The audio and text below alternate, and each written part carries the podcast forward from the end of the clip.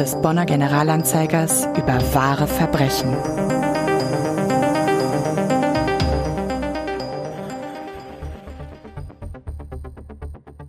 März 2006. Sandra kann nicht mehr. Ihr Freund Helmut ist aggressiv, trinkt zu viel und kontrolliert sie. Sie fasst nach sechs Monaten Beziehung den Entschluss, so geht es nicht weiter. Sie trennt sich von ihm, am Telefon. Doch das will er nicht akzeptieren. Aus der Nummer kommst du nicht mehr heraus, brüllt er in den Hörer. Nach dem Telefonat fährt Helmut zu Sandras Haus, um sie zur Rede zu stellen. Sie will nicht mit ihm reden.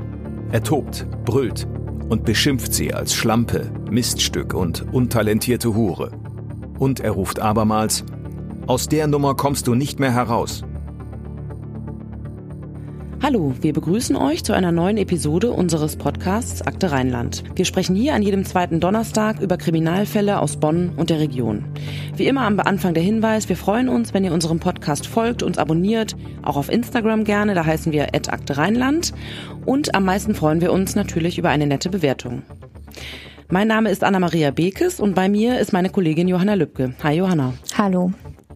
Wir steigen ja jetzt direkt in den Fall ein. Kannst du mal kurz erklären, worüber wir heute sprechen wollen? Ja, wir sprechen heute über den Mord an Sandra H., die wir im Folgenden einfach Sandra nennen, einen sogenannten Femizid, der sich 2007 in Wachtberg ereignet hat. Ja, und ich glaube, wir nehmen nicht zu so viel vorweg, wenn wir sagen, diese Szene, die wir da zu Beginn der Folge schon gehört haben, die hat tragischerweise eben nicht das Ende der Beziehung zwischen Sandra und Helmut B. markiert. Helmut B. hat seiner ja, Ex-Freundin hier ja massiv gedroht und Sandra nahm ihn schließlich auch wieder zurück und das passierte mehrmals. Im Verlauf des kommenden Jahres haben die beiden dann eine Art On-Off-Beziehung und Helmut zeigt immer mehr sein wahres Wesen. Aggressiv, gewalttätig und nach dem, was wir wissen, rundum angsteinflößend. Juli 2007. Sandra hat Angst vor ihrem Freund Helmut. Sie hat sich bereits mehrmals getrennt, vor kurzem hat sie ihn wieder einmal zurückgenommen. Er beteuert wieder mal, sich zu ändern, doch es wird nicht besser. Im Gegenteil. Helmut schlägt und kontrolliert sie. Er stellt ihr nach, ruft sie ständig an. Er berechnet, wie lange sie zum Einkaufen braucht. Wenn sie nicht rechtzeitig kommt, greift er zum Telefon, um bei ihr nachzuhören, wo sie sei. Sie kann nicht alleine mit anderen telefonieren. Helmut hört immer mit. Selbst die Länge ihrer Fingernägel bestimmt er. Kurz sollen sie sein. Sandra zieht sich von ihren Freunden zurück, wirkt depressiv, nimmt Medikamente zur Beruhigung. Auch im Kindergarten bei ihrer Arbeit als Erzieherin fällt ihr verändertes Wesen auf. Sie fliegt alleine in den Urlaub. Helmut fliegt ihr nach und lauert ihr auf. Sie kann ihn abschütteln. Helmut kehrt zurück nach Deutschland, zu den Eltern von Sandra mit einem Blumenstrauß und entschuldigt sich für sein Verhalten, indem er vor ihnen auf die Knie fällt, den Kopf in den Schoß des Vaters legt und erklärt, Sandra doch so sehr zu lieben. Der Vater mahnt ihn, dass er akzeptieren müsse, wenn Sandra ihn nicht mehr liebe. Daraufhin hebt Helmut den Kopf und sagt, Wenn ihr nicht dafür sorgt, dass Sandra zurückkommt, dann rotte ich eure ganze Familie aus. Nach diesem Vorfall nimmt Sandra ihn nicht noch einmal zurück. Wenn man das so hört, ist es eigentlich fast schon unglaublich, dass sie das zuvor überhaupt jemals getan hat, oder? Ja, einerseits vielleicht schon, aber ja, das sagt sich natürlich auch sehr leicht. Andererseits ist es ja leider nichts Ungewöhnliches, dass sich Opfer häuslicher Gewalt oder Menschen in sogenannten toxischen Beziehungen nicht von dem anderen lösen oder befreien können oder dass es einfach sehr lange dauert, bis das klappt. Wie hat sich denn die Beziehung der beiden eigentlich entwickelt? Also war Helmut B. schon von Anfang an so aggressiv und kontrollierend, wie wir es vorhin gehört haben? Nee, das war ja nicht sofort, aber lange hat es nicht gedauert. Die beiden lernten sich im September 2005 auf einer Geburtstagsfeier kennen. Helmut B. war da ungefähr 40 Jahre alt und Sandra war 30. Davor hatten die beiden sich schon mal auf einem Rockertreffen der Hells Angels gesehen. Helmut ist verheiratet und hat zwei Kinder. Und später sagte er, dass er sich Hals über Kopf in Sandra verliebt hätte und nur wenige Tage nach dem ersten Treffen hat er dann schon beschlossen, seine Familie zu verlassen und zu Sandra zu ziehen. Auch sie verliebt sich und zu Beginn scheint es alles auch sehr harmonisch. Die beiden fahren zusammen gerne Motorrad, die machen Sport zusammen Und Helmut B. liebt Sandra, seine Traumfrau, wie er sagt, offenbar, Zitat, abgöttisch. Allerdings hatten Sandras Freunde und Familie sie schon von Anfang an vor Helmut B. gewarnt. Er hatte nämlich den Ruf eines stadtbekannten Schlägers, da er ein langes Vorstrafenregister hatte. Wir haben uns das mal angeschaut. Ja, und das ist in der Tat ziemlich, äh, wenn man so sagen will, beeindruckend, auf eine schlechte Art und Weise. Erstmals straffällig wurde Helmut B. im Jahr 1981, da muss er um die 16 Jahre alt gewesen sein. Und seine Vorstrafen, die sind eigentlich ein, ein wilder Mix. Also da geht's um Sachbeschädigung, gemeinschaftlichen Diebstahl, um Körperverletzung, Unfallflucht, Fahren ohne Fahrerlaubnis, um Nötigung. In fast allen Fällen gibt's dann erstmal Bewährung.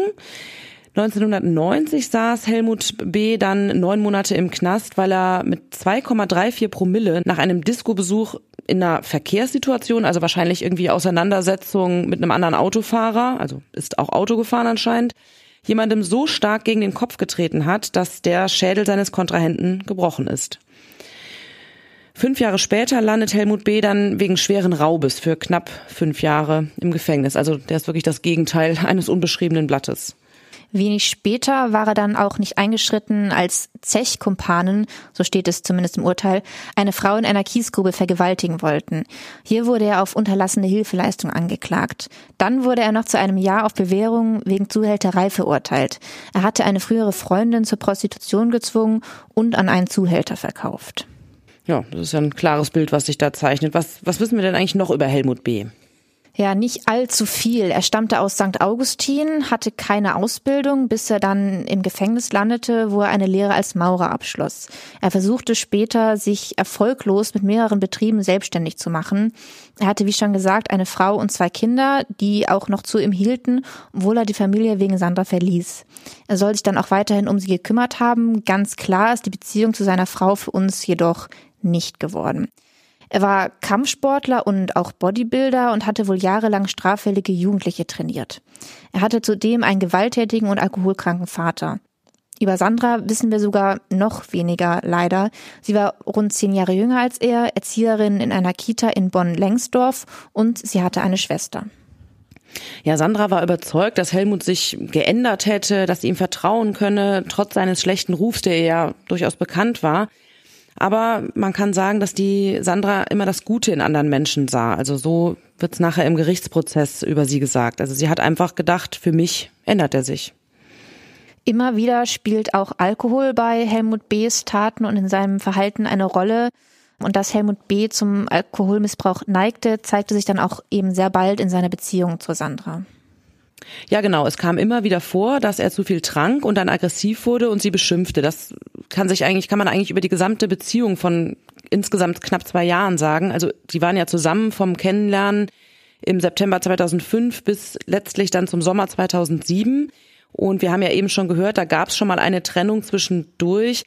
Und nach dieser ersten Trennung, da hatte Sandra ihn ja dann zurückgenommen, sind die beiden in ein kleines renovierungsbedürftiges Fachwerkhaus in St. Augustin gezogen. Das war so im März 2006. Und auch zu dieser Zeit hat Helmut B. seine Freundin wohl schon mehrfach geschlagen. Nach einem Vorfall im Oktober oder November 2006, bei dem er wieder gewalttätig worden war, trennte sich Sandra erneut von ihm. Diesmal flüchtete sie sich zu einer Freundin und Arbeitskollegin, wo sie auch übernachtete. Helmut rief dort immer wieder auf ihrem Handy an und versuchte sie zur Rückkehr zu bewegen. Und schließlich kam es dann abermals zu einer Versöhnung, weil er beteuerte, sich zu ändern. Ja, ihre Freunde, Familie und Arbeitskolleginnen machten sich alle sehr große Sorgen um sie, weil sie sich auch in dieser Zeit dann auch immer mehr zurückzog. Und Anfang Juni 2007 schaffte es Sandra dann aber, sich endgültig von Helmut zu lösen. Wie genau das aussah, wissen wir nicht, ob es also ein letztes Trennungsgespräch gab oder so. Wir wissen, dass sie mit ihrem Motorrad zu ihrer Schwester fuhr und Helmut rief die Schwester dann an, um zu fragen, wo Sandra sei. Die Schwester hat sie hat sich nicht verraten und Helmut ist dann trotzdem, also da merkt man schon, wie übergriffig der einfach ist, trotzdem zu dieser Schwester gefahren, um dort nach seiner Ex-Freundin zu suchen. Sandra hat sich da in einem Kleiderschrank versteckt, das muss man sich auch mal vorstellen, ehrlich gesagt und Helmut hat dann auch der Schwester sehr klar gemacht, dass er eine Trennung von Sandra nicht akzeptieren wird. Ja, also Helmut ist dann zu handfestem Stalking übergegangen, kann man sagen. Anna, du hast mit Alexander Poretschkin über das Thema Stalking gesprochen. Ja, richtig. Alexander Poretschkin, der leitet den Weißen Ring hier in Bonn. Das ist eine Organisation, die sich in Sachen Kriminalprävention und Opferhilfe engagiert. Wer Hilfe braucht, der findet dort Ansprechpartnerinnen und Partner, die zum Beispiel rechtliche Beratung oder auch Unterstützung etwa bei Strafanzeigen bieten. Wir können das Interview ja mal reinhören. Vielleicht können Sie mal kurz sagen, wenn Sie das ungefähr beziffern können, wie viel, mit wie vielen Opfern Sie so pro Woche oder pro Monat Kontakt haben und wie viele davon vielleicht mit Stalking-ähnlichen Vorkommnissen sich bei Ihnen melden? Die Zahl von Stalking hat sich nicht, nicht erhöht, ist aber überproportional sicherlich bei den Opfern, die sich bei uns melden, mit drin. Insgesamt haben wir ja ein Auf und Ab, also Opfer kommen nicht genau statistisch gleichmäßig, aber von denen, die intensiv lange betreut werden, bis hin zu denen, die auf Rückruf nicht reagieren, sind das um die zwei Opfer pro Tag, pro Werktag, mhm. die sich neu melden. Ja, und davon sind immer wieder Stalking-Fälle dazwischen. Wie kommt es, dass das überproportional ist? Wie erklären Sie sich das? Ja, weil die Opfer mehr Hilfsbedarf haben und mehr davon betroffen sind. Kann es auch daran liegen, dass es vielleicht der Weg irgendwo deutlicher oder bekannter ist? Also ich sag mal, wenn jetzt bei mir eingebrochen wird oder wenn mir was gestohlen wird, dann ist mir irgendwo klar, was ich, was ich tun muss. Wenn ich aber jetzt Opfer von Stalking bin, weiß ich vielleicht nicht ganz genau, ob ja, ich mich jetzt an die genau, Polizei Genau, das ist der Grund, warum wir da überproportional viel zu uns kommen. Mhm weil die eben ungewiss sind, was, was man überhaupt machen kann, aus dem normalen Leben rausgerissen werden. Da kommt es vor allen Dingen darauf an, dass es aufhört. Mhm. Also bei häuslicher Gewalt und Stalking ist das Aufhören für die Zukunft wichtiger als ein strafrechtliches Deckelchen für die Vergangenheit. Und das Strafrechtliche für die Vergangenheit, das läuft automatisch bei der Justiz. Der Amtsermittlungsgrundsatz, wenn die Justiz von der Polizei oder Staatsanwaltschaft von erfährt, müssen sie das aufgreifen und bearbeiten. Können Sie erzählen, was, was Betroffene von Stalking Ihnen berichten? Also was, was ist so das Typische, was da passiert? Sie haben jetzt gesagt, die Einzeltaten oder die Einzelvorkommnisse sind eher manchmal auch ganz klein und summieren sich dann eben so. Ist das, das wäre ja dann so ein typisches Szenario wahrscheinlich. Was wird da gemacht? Unerwünschter Telefonanruf, ja, falsch gewählt oder was auch immer. Das ist normal wenn 20, 30 Anrufe in der Nacht und zur Tages- und Nachtzeit kommen auf allen, allen möglichen Telefonen, dann ist diese Summe schon extrem auf die Nerven gehend. Das ist eine der, der Hauptsachen der elektronische Terror. Per Mail, Telefon, SMS und so weiter. Manche einzeln in der Masse dann, wenn kombiniert. Oder persönliches Auflauern. Und die Kombination von beiden natürlich auch. Aber das, dass also der andere pausenlos in, in der Ecke steht. Gerade dann bei dem Bäcker einkauft, wenn man selber Brötchen einkauft, in der Straßenbahn mitfährt. Teilweise ist es auch mit Drohungen verbunden. Oft wird es auch als bedrohlich empfunden. Ob man das dann nachweisen kann, dass der andere das macht, um einem mehr zu machen, als nur in der Nähe zu sein, da ist der Beweis relativ schwierig, aber das, das Gefühl, man ist davon bedroht, das ist sehr schnell da.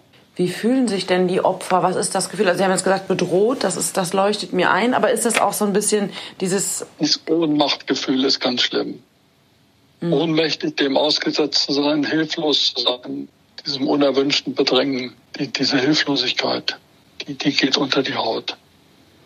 Weil es manchmal auch Dinge sind, die man jetzt nicht unbedingt so an sich zur Anzeige bringen kann vielleicht oder die nicht so greifbar ja, sind. Deswegen ist also wichtig, dass man die einzelnen Akte sich selber aufschreibt, so ein stichwortartiges Tagebuch, dass man sich hinterher daran erinnert. Also am Dienstag waren nachts 20 Anrufe. Hinterher erinnert man sich nicht mehr dran und sagt, das war am Mittwoch und dann legt der andere vor, am Mittwoch war ich den ganzen Tag im Ausland weg und hatte gar kein, das Telefon war kaputt. Dann steht man dumm da. Mhm. Wenn das passiert, man, man, da erinnert man sich immer dran. Und wenn es hinterher dran geht, weiß man es nicht genau. Deswegen also die Sachen aufschreiben, dann geht nichts verloren.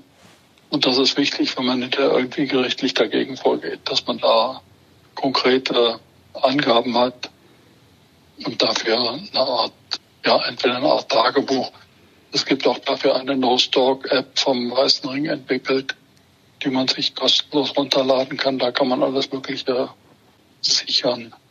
Viele Opfer haben das Gefühl, sie seien irgendwie selbst schuld an dem, was ihnen widerfährt, als hätten sie das Gegenüber gleichsam dazu aufgefordert. Wie kommt das?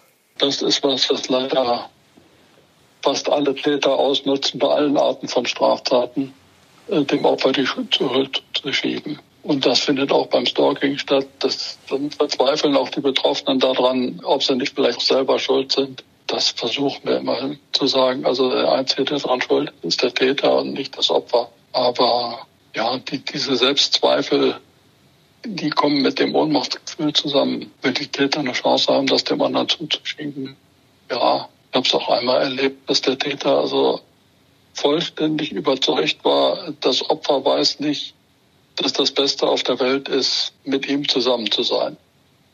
Und dass es nur das Beste fürs Opfer ist, wenn es endlich lernt, es, es muss mit ihm Kontakt haben.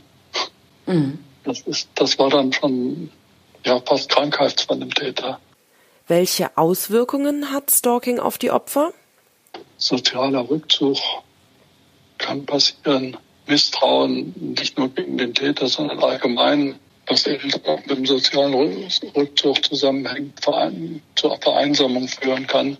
Manche wechseln den Wohnsitz, Arbeitsplatz kann man selber aufgeben, kann verloren gehen. Wenn man Glück hat, kann man wenigstens wechseln und steht nicht ganz ohne da. Im technischen Bereich wird geraten, die Telefonnummer aufzugeben oder zu ändern, aber das ist natürlich auch eine, eine Beeinflussung des Lebens, wenn man die Telefonnummer ändert und die, mit denen man Kontakt haben will, eben einen auch nicht mehr erreichen. Das kann das ganze Alltagsleben betreffen, dass man da Schwierigkeiten hat, das so weiterzuführen, wie man es bisher gewohnt war. Und was kann man selbst tun, wenn man von Stalking betroffen ist? Wichtig ist, dass man schnell erkennt, es ist Stalking und dann schnell sich darauf eingeht. Nicht alle Schritte gleichzeitig, aber dass man von vornherein als allerwichtigstes als erstes unmissverständlich klar machen, dass man keinen Kontakt mehr wünscht. Und zwar einmal und ganz klar und dann nicht immer wiederholen, mhm. sondern nachdem man das einmal klar gesagt hat, dann ignorieren. Das ist leichter gesagt als getan. Wenn dann immer wieder die Anrufe kommen, dann irgendwann geht man dran und fängt an, den anderen wüst zu beschimpfen, dass es endlich aufhört. Und der Täter, wenn man Pech hat, sagt, wunderbar, endlich reagiert sie wieder. Also genau das Gegenteil dessen, was man erreichen will. Mhm. Das kann passieren oder passiert relativ oft, dass eben jede Form von drauf eingehen in Kontakt ist, den der andere wieder haben will. Kurze Zeit nach der endgültigen Trennung fuhr Sandra dann in den Urlaub, um Abstand zu bekommen, wie wir ja vorhin schon gehört haben. Ja, und sogar in, dem, in den Urlaub hat er sie ja dann verfolgt, also ist da hinterher geflogen, ne? Genau. Und kurze Zeit später, als sie dann im Juli wieder da war, lernte sie dann einen neuen Mann kennen, mit dem sie dann auch zusammenkam. Sandra fuhr am 26. Juli nochmal in das gemeinsame Haus in St. Augustin, um Sachen von sich dort zu holen. Dort war zuerst nur eine Tochter von Helmut und auch Helmut selbst. Seine Frau und seine Schwester kam dann kurze Zeit später noch dazu. Helmut war in aggressiver Stimmung und auch die Frau war wohl, also der war ja immer noch verheiratet, die war wohl auch nicht gut auf Sandra zu sprechen und das wird jetzt wirklich völlig abstrus. Also die Frau hat dann Sandra geschlagen und an den Haaren gezogen und beide, also Helmut und seine Frau, haben Sandra an der, an der Flucht gehindert. Die haben auf sie eingeschlagen und Helmut soll auch seine Frau noch angefeuert haben mit den Worten, mach sie kalt. Das war so schlimm, dass Sandra wirklich Todesangst hatte und versuchte auf Helmut beruhigend einzureden. Und erst als sie ihm dann, Zitat, alles Mögliche versprochen hatte, hat er sie gehen lassen. Die hatte danach, also sie ist ja wirklich eigentlich verprügelt worden, kann man sagen, Prellungen am Kopf, im Gesicht, auf dem Rücken. Die war ziemlich übel zugerichtet. Direkt danach ging sie dann aber zur Polizei und erstattete Anzeige gegen Helmut B. wegen Körperverletzung. Und es gab dann auch recht schnell vom Amtsgericht einen Beschluss, der ihm unter anderem verbot, sich ihr näher als 100 Meter zu nähern oder mit ihr irgendwie Verbindung aufzunehmen. Spätestens am 5. August 2007 muss Helmut durch einen Gerichtsvollzieher von diesem Beschluss erfahren haben. Also ich möchte mich da wirklich nicht reinversetzen. Ich kann mir gar nicht vorstellen, was für eine Angst Sandra in dieser Zeit gehabt haben muss. Die musste ja jederzeit damit rechnen, dass der, dass der Typ irgendwo auftaucht und ja, nicht nur droht, sondern auch gewalttätig wird. Ne? Mhm. Ja, sie schlief dann auch jeden Tag bei anderen Verwandten oder Freunden, lebte quasi aus dem Koffer, telefonierte nur noch mit gesperrter Nummer oder von Telefonzellen aus. Sie überlegte dann auch ihren Job zu wechseln, damit er sie nicht mehr ausfindig machen konnte. Und sie hatte eben vor allem Angst davor, dass Helmut von ihrer neuen Beziehung erfahren könnte und dann völlig ausrasten würde. Anfang August 2007. Helmut stoppt Sandra in ihrem Auto, als diese auf dem Rückweg von ihrer Arbeit zu ihrem neuen Freund ist. Helmut fragt sie, zu wem sie fahre. Sandra gibt vor, auf dem Weg zu einem alten Schulfreund zu sein. Helmut will sie abermals dazu bewegen, zu ihm zurückzukehren und schlägt ein klärendes Gespräch vor. Sandra, deren Entschluss zur endgültigen Trennung feststeht und die keinen Gesprächsbedarf sieht, lehnt das ab. Daraufhin droht Helmut ihr, wenn du nicht wieder zu mir zurückkommst, dann bringe ich dich um.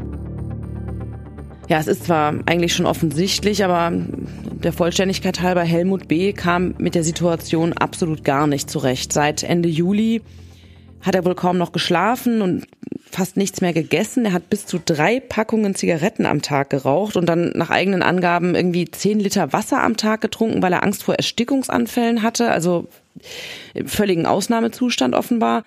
Und seine Gedanken, das hat er dann selbst nachher so geschildert, äh, drehten sich wohl nur noch darum, mit Sandra ein klärendes Gespräch zu führen, um sie zurückzugewinnen. Also der lebt irgendwie in einer komplett anderen Welt anscheinend. Der dachte anscheinend, dass es ihm nur gelingen muss, sich mit ihr zu treffen und dann wird sie ihm wieder verfallen.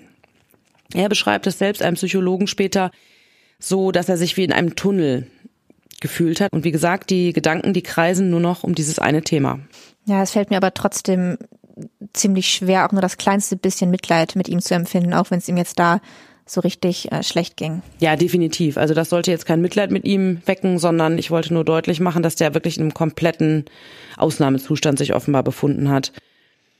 Und ich muss ehrlich sagen, dass er nach all dem, was er schon gemacht hatte, denken konnte, dass Sandra jemals zu ihm zurückkommen würde. Das ist wirklich ein starkes Stück. Also er hat seine Gedanken auch aufgeschrieben in sehr ordinärer Sprache. Wir können da mal ja, so eine Art Tagebucheintrag oder was das ist, zitieren, weil ich glaube, er hat ihr das nicht zukommen lassen. Nee, genau. Aber geschrieben hat er, den psychischen Schaden, den du angerichtet hast, bei allen wird nie wieder gut zu machen sein. Also ich gebe das jetzt so wieder, wie es da steht, mit allen auch grammatikalischen Fehlern. Wenn du wirklich so eiskalt bist mit Lügen und Hinterhältigkeit, dann werde ich dir das Gleiche antun. Jede Sekunde meines Lebens werde ich damit verbringen, dich zu zerstören mit deiner Familie. Jetzt bist du fällig, du und an dieser Stelle folgt ein wirklich ekliges, rassistisches Schimpfwort, das wir hier nicht reproduzieren wollen. Ja, als ob er hier das Opfer und Sandra in irgendeiner Weise die Täterin wäre. Ja, das scheint genau sein Gefühl gewesen zu sein. Er hatte dann auch Suizidgedanken für den Fall, dass Sandra nicht zu ihm zurückkommen sollte. Also er macht wirklich sein komplettes Leben von dem Ausgang dieser Beziehung abhängig. Und davon berichtet er dann auch seiner Psychologin. Nur zur Info, zu der muss er gehen, auf Empfehlung einer Suchtberatungsstelle, weil da eine MPU, also eine medizinisch-psychologische Untersuchung bei ihm ansteht. Also seit April 2007 geht er regelmäßig zu einer Psychologin. Ja, und dann kam der 8. August 2007. Zur Erinnerung, das war zwölf Tage, nachdem Sandra Anzeige gegen ihn erstattet hatte. Bonner Generalanzeiger, 9. August 2007. Eine 32-jährige Frau ist gestern Nachmittag in einem Reihenhaus in Wachtberg Philipp Opfer eines Eifersuchtsdramas geworden. Zwei Männer, mutmaßlich ihr ehemaliger Lebensgefährte und ihr ebenfalls 42-jähriger neuer Freund, wurden schwer verletzt. Die Polizei teilte mit, dass Hintergründe, der Ablauf und die möglichen Tatbeteiligungen noch nicht feststehen. Nach GA-Informationen hat der Täter die 32-jährige erstochen. Auf deren Partner ging der 42-Jährige ebenfalls mit dem Messer los. Seine Verletzungen könnte er sich nach ersten Erkenntnissen der Polizei dann selbst zugefügt haben. Blutüberströmt schleppte sich der Hausbewohner zu einem Nachbarn. Der alarmierte die Polizei, die wegen der unklaren Lage, wie ein Beamter sagte, ein Großaufgebot nach Philipp schickte. Darunter auch das Spezialeinsatzkommando aus Düsseldorf. Ja, unser Kollege Max Mühlens, den ihr auch vielleicht aus einer anderen Folge von Akte Rheinland kennt, hat als 16-Jähriger selbst in Wachtberg Philipp gewohnt und sogar nur zwei Straßen von dem Tatort damals entfernt. Er hat die Aufruhr im Ort, die damals geherrscht hat, also hautnah mitbekommen. Er hat uns davon ein bisschen was erzählt, was ich jetzt einfach mal so wiedergeben werde. Wie wir jetzt gerade auch schon in dem Bericht gehört haben, es flogen Hubschrauber über den Ort, es waren Polizisten vor Ort, es war überall Martinshorn zu hören. Und er hat dann auch gemeint, dass relativ schnell Gerüchte sich verbreitet haben, dass jemand durchs Dorf mit einem Messer rennt und ganz in der Nähe waren auch eine Schule und eine Bücherei und die Eltern sind gekommen und haben ihre Kinder abgeholt, weil die Situation einfach so, so unklar war. Man wusste nicht genau, was da jetzt eigentlich los ist, ob noch Gefahr droht. Ja, er meinte, also Wachtberg Philipp ist natürlich ein kleines Dorf und wie es da so ist, da geht dann sowas halt schnell rum. Es war auf jeden Fall eine sehr krasse Ausnahmesituation für die ganze Gemeinde. Ja, ja, kommen wir zu dem, was dann passiert ist. Helmut B. hatte an diesem Mittwochnachmittag Sandra, seit sie Feierabend gemacht hatte, mit seinem Auto auf der Autobahn verfolgt. Also der ist zu dem Kindergarten gefahren, wo sie gearbeitet hat und ist ihr einfach hinterhergefahren, weil er ja wusste, wann sie ungefähr Feierabend macht. Was wollte er tun? Seiner Meinung nach wollte er das klärende Gespräch erzwingen, nachdem sie seiner Überzeugung nach zu ihm zurückkommen würde. Ja, und Sandra war an diesem Tag auf dem Weg zu ihrem Freund in Wachberg Philipp. Als sie dann dort angekommen war, stieg sie aus aus ihrem Auto und sah dann auch Helmut B., der ihr direkt gefolgt war. Und er hatte ein 35 Zentimeter langes Messer dabei, das er auch sichtbar am Körper trug. Sie erschrak sich natürlich vollkommen verständlicherweise, ließ ihr Auto stehen und rannte zum Haus ihres Freundes. Ja, nur kurze Randanekdote.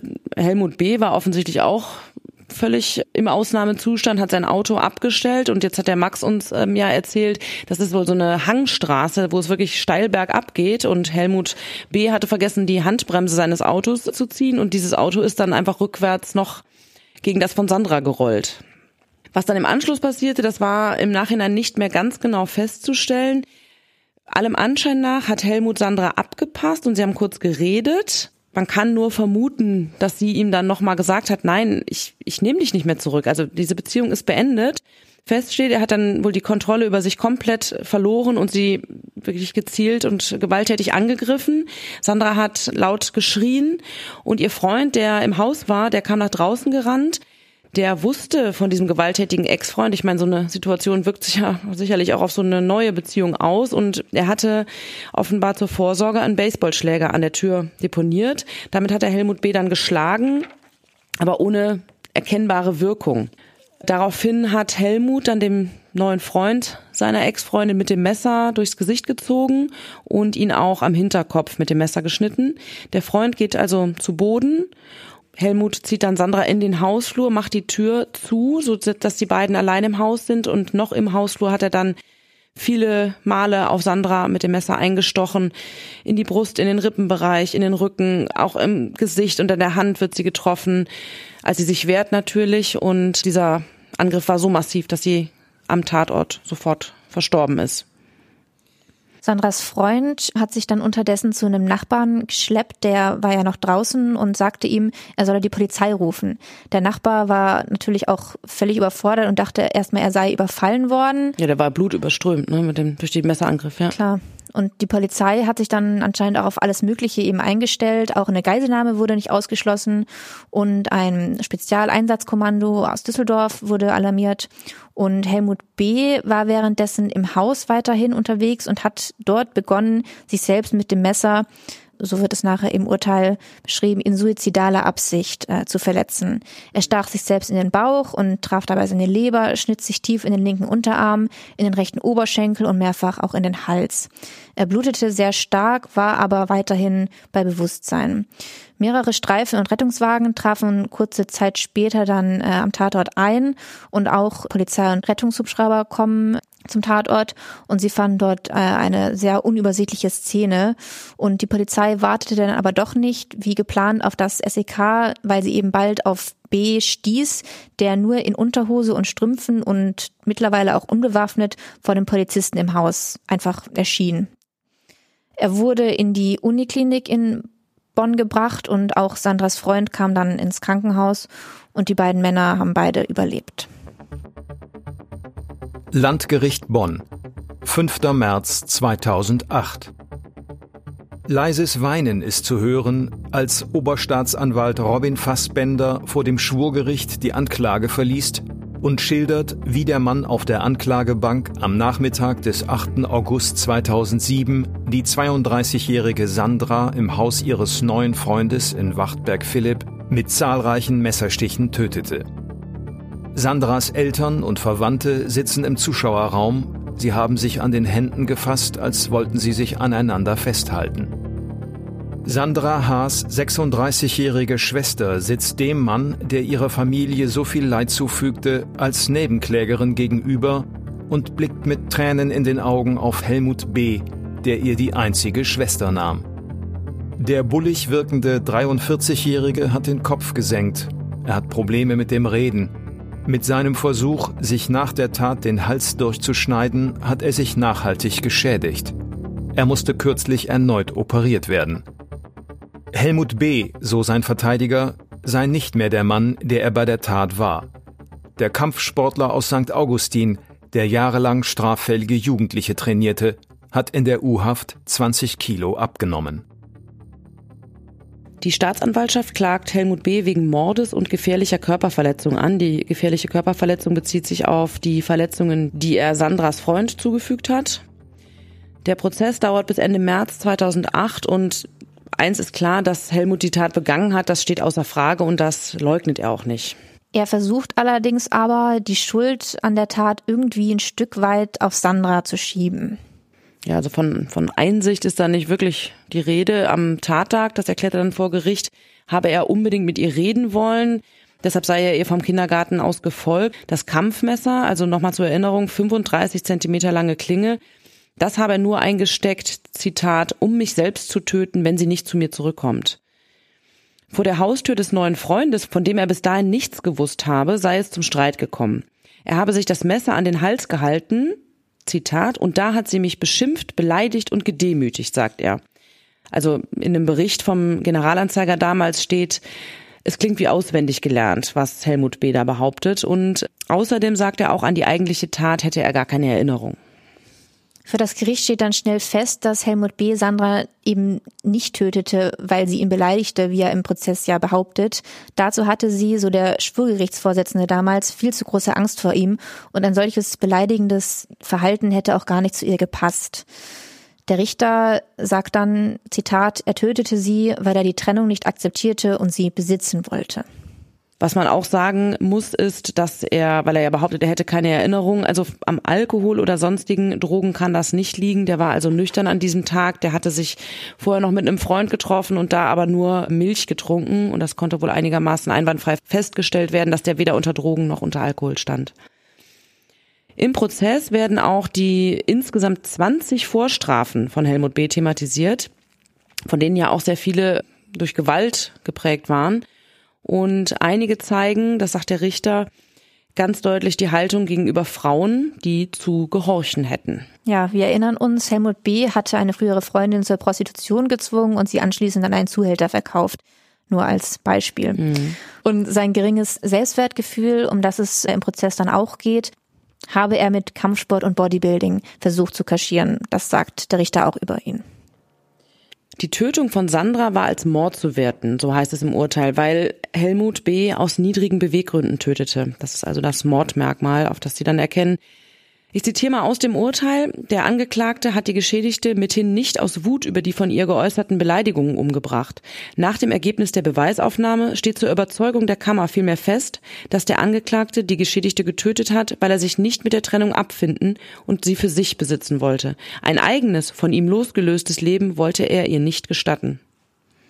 Ja, seine Äußerungen wie aus dieser Nummer kommst du nicht mehr heraus oder wenn du nicht zu mir zurückkommst, dann bringe ich dich um haben das ja schon vor der Tat angedeutet. Aus diesen Drohungen und dem ganzen Hintergrund der Beziehung, aus dieser ganzen Dynamik, die das Ganze angenommen hat, schließt die Kammer dann, dass er Sandra A. aus Zitat, überzogenem Besitzdenken tötete.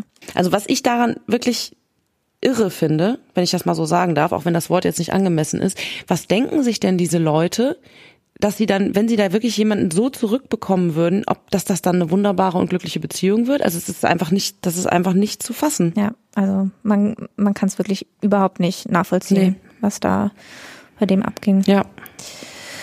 Ja. Allerdings, auch wenn dann zweifelsfrei feststand, aus welchen Beweggründen er Sandra eben umgebracht hat, konnte man ihm trotzdem nicht widerlegen, dass er sie am Tattag nicht schon mit dem Vorsatz antraf, ähm, sie zu töten. Also es wurde nicht abschließend geklärt, ob es jetzt eine Affekttat war oder nicht. Ein Arzt für Psychiatrie und Neurologie beschäftigt sich als Sachverständiger mit der psychischen Gesundheit Helmut Bees und dabei stellt er fest, Achtung, jetzt kommen Fachbegriffe, dass keine, Zitat, krankhafte seelische Störung im Sinne des Paragraphen 20 StGB vorlag, keine Anhaltspunkte für exogene Psychosen, sonstige endogene psychotische Erkrankungen, keine Intoxikationspsychose, keine Hinweise auf einen dementativen Hirnabbau, keine andere schwere seelische Abartigkeit im Sinne des Paragraphen 20 StGB vorliege, aber es gebe Hinweise auf emotionale Instabilität, narzisstische Struktur, Impulskontrollstörung und eine wiederholte Alkoholmissbrauchsneigung. Trotz einer dissozialen Entwicklung mit kriminellen Handlungen und temporären Abgleiten in das obdachlose Milieu, also dazu haben wir jetzt nicht mehr gefunden, aber anscheinend war Helmut B. zumindest vorübergehend irgendwann in seinem Leben mal obdachlos, hätten sich aber auch keine Hinweise auf eine dissoziale Persönlichkeit ergeben. Ja, und dieser Sachverständige, also dieser Arzt, meinte auch, dass es wahrscheinlich eine Affekttat war. Dafür sprechen eben seine Selbstwertproblematik, seine narzisstische Kränkbarkeit und sein insgesamt emotional instabiles Verhalten. Er könne, also Helmut B., könne durch jede noch so kleine vor der Tat erfolgte Zurückweisung massiv überfordert gewesen sein. Das erkläre dann auch die selbstverletzenden Handlungen nach dem Mord. Und auch, dass B sich an weite Teile des Geschehens, also an weite Teile der Tat selber nicht erinnern könne, spreche für eine Affekttat. Er habe wieder nicht gut geschlafen an dem Tattag und sei erschöpft und völlig übermüdet gewesen. Und im Urteil wird der Mord an Sandra dann schlussendlich als Zitat Beziehungstat im affektiven Ausnahmezustand mit sich anschließender Suizidalität bezeichnet. Obwohl Helmut ja mehrmals gedroht hat, Sandra umzubringen. Also ich frage mich, ob man da wirklich von einer Affekttat sprechen kann. Ja, genau das steht auch im Urteil, dass diese Todesdrohungen gegen eine solche Affekthandlung sprechen könnten. Allerdings wird dann dargelegt, dass es in der ganzen Beziehung bereits eine, Zitat, chronische Affektspannung gegeben habe und solche Vorankündigungen oder Vorgestalten der Tat in der Fantasie, also solche Drohungen oder ja, Fantasien, sie umzubringen, so steht es im Urteil, diese könnten durchaus auch Vorzeichen eines sich aufbauenden Affektes sein.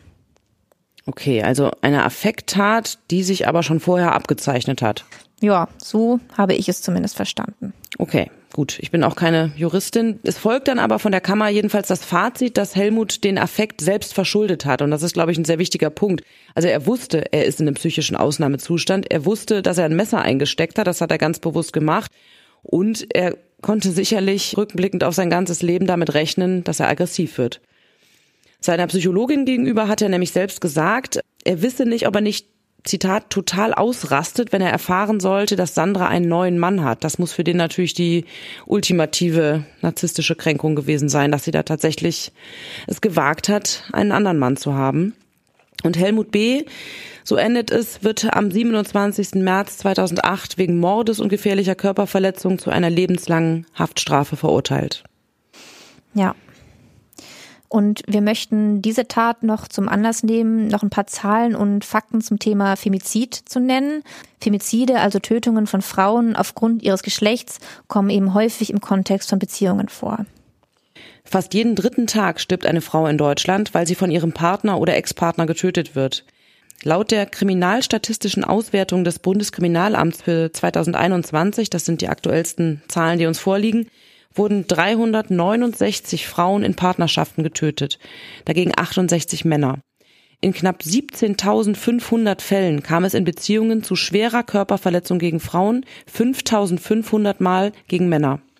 Ja, und in der Presse werden Fälle, wenn Frauen von ihrem Partner oder Ex-Partner getötet werden, häufig als Ehedrama, Familientragödie oder auch Beziehungstat bezeichnet. Und auch jetzt hier im Urteil zu dem Fall, den wir heute besprochen haben, mhm. ist ja auch von so einer solchen Beziehungstat dann die Rede.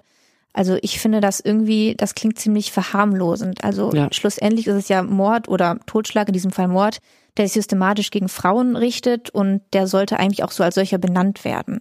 Und ein Femizid ist aber in Deutschland bis heute kein eigener Straftatbestand.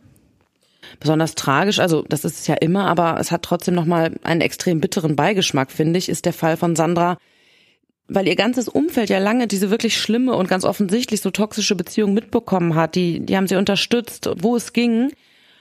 Und dann hat sie es geschafft, sich von dem zu lösen, was wirklich nicht einfach war bestimmt. Und am Ende endet es dann doch so schrecklich.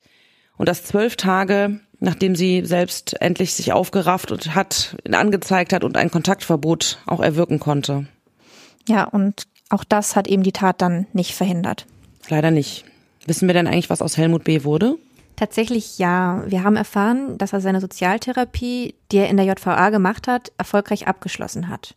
Und da bei ihm keine besondere Schwere der Schuld festgestellt wurde und er auch keine Sicherungsverwahrung bekam, wäre nun nach 15 Jahren Haft der normale Weg der in den offenen Vollzug. Und was heißt das genau, offener Vollzug? Der offene Vollzug ist eine Stufe der Resozialisierung, der Gefangene quasi aufs freie Leben vorbereiten soll. Das heißt, die Zellen sind nicht verriegelt, die Gefangenen dürfen sich die meiste Zeit frei bewegen und zum Beispiel an Sport- oder Freizeitaktivitäten teilnehmen. Sie können am Morgen die Haftanstalt verlassen, um einer Arbeit nachzugehen. Danach müssen sie aber umgehend in die JVA zurückkehren. Das Wochenende dürfen sie dann auch mit ihrer Familie verbringen. Während der Sozialtherapie, die Helmut absolviert hat, gibt es übrigens auch schon Erleichterungen. Das ist also sozusagen eine Vorstufe zum offenen Vollzug. Das heißt, dass Helmut im Grunde die Möglichkeit erhält, sich wieder in die Gesellschaft einzugliedern, oder? Das obliegt der Entscheidung eines Richters. Es wäre aber nach unseren Informationen, wie gesagt, der wahrscheinlichste Weg für ihn. Also ehrlich gesagt, irgendwie hat man da ein etwas komisches Gefühl bei der ganzen Geschichte, die wir da gehört haben, oder? Ja, das geht mir auch so, wobei wir einigermaßen gesicherte Infos haben, nach denen Helmut sich während der Haft wirklich intensiv mit seiner Tat auseinandergesetzt hat und es als sehr unwahrscheinlich gilt, dass er eine solche Tat nochmal begehen würde. Wir kommen damit zum Ende dieser Episode und wir danken euch ganz herzlich, dass ihr uns zugehört habt und freuen uns, wenn ihr auch beim nächsten Mal wieder dabei seid. Das war Akte Rheinland, der GA-Podcast zu Kriminalfällen aus Bonn und der Region. Akte Rheinland ist eine Produktion der Generalanzeiger Bonn GmbH. Redaktion und Produktion Anna-Maria Bekes und Andreas Deik. Sprecher Daniel Dähling und Martin Busch. Intro und Outro Charlotte Pekel. Grafik Sabrina Stamp. Pekel, Grafik Sabrina Stamp.